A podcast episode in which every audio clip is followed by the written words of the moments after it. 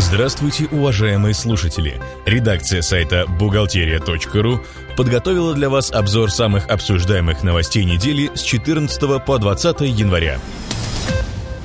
С нового года действуют поправки, внесенные в налоговый кодекс. Согласно новым нормам, с 1 января 2013 года движимое имущество освобождено от налогов, если оно было поставлено на учет в качестве основных средств. Изменения коснулись и земельного налога. Теперь ограниченные в обороте участки, предназначенные для обороны, безопасности и таможенных нужд, облагаются налогом. О других изменениях налогового законодательства вы узнаете на сайте бухгалтерия.ру. Руководитель организации не вправе вести бухучет. Дело в том, что с этого года ведение бухгалтерского учета регулируется новым федеральным законом. Одним из изменений является то, что теперь руководители не могут самостоятельно вести бухучет. Директор фирмы обязан возложить ведение бухгалтерского учета на главного бухгалтера или нанять специалистов со стороны.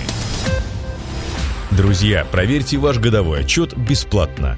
Портал бухгод.ру поможет вам проверить, все ли вы учли при подготовке отчета. Вы убедитесь в том, что не пропустили ни одной мелочи, которая может в самый последний момент перечеркнуть весь труд по подготовке отчета.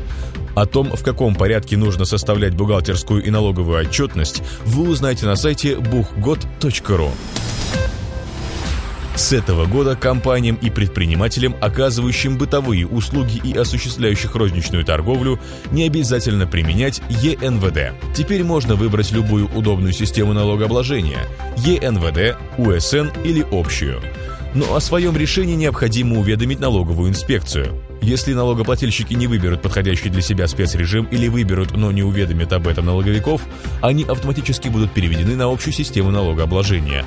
Следовательно, им придется отчитываться по налогам на прибыль, на доходы физических лиц, на добавленную стоимость. С 1 февраля этого года пенсии вырастут на 6,6%.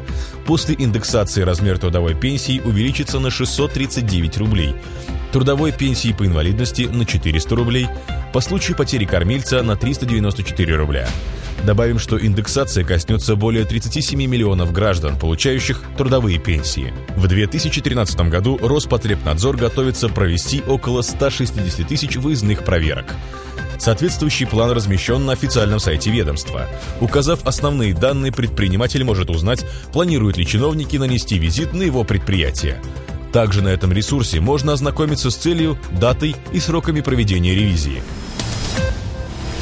Минфин намерен снова ограничить наличные расчеты россиян.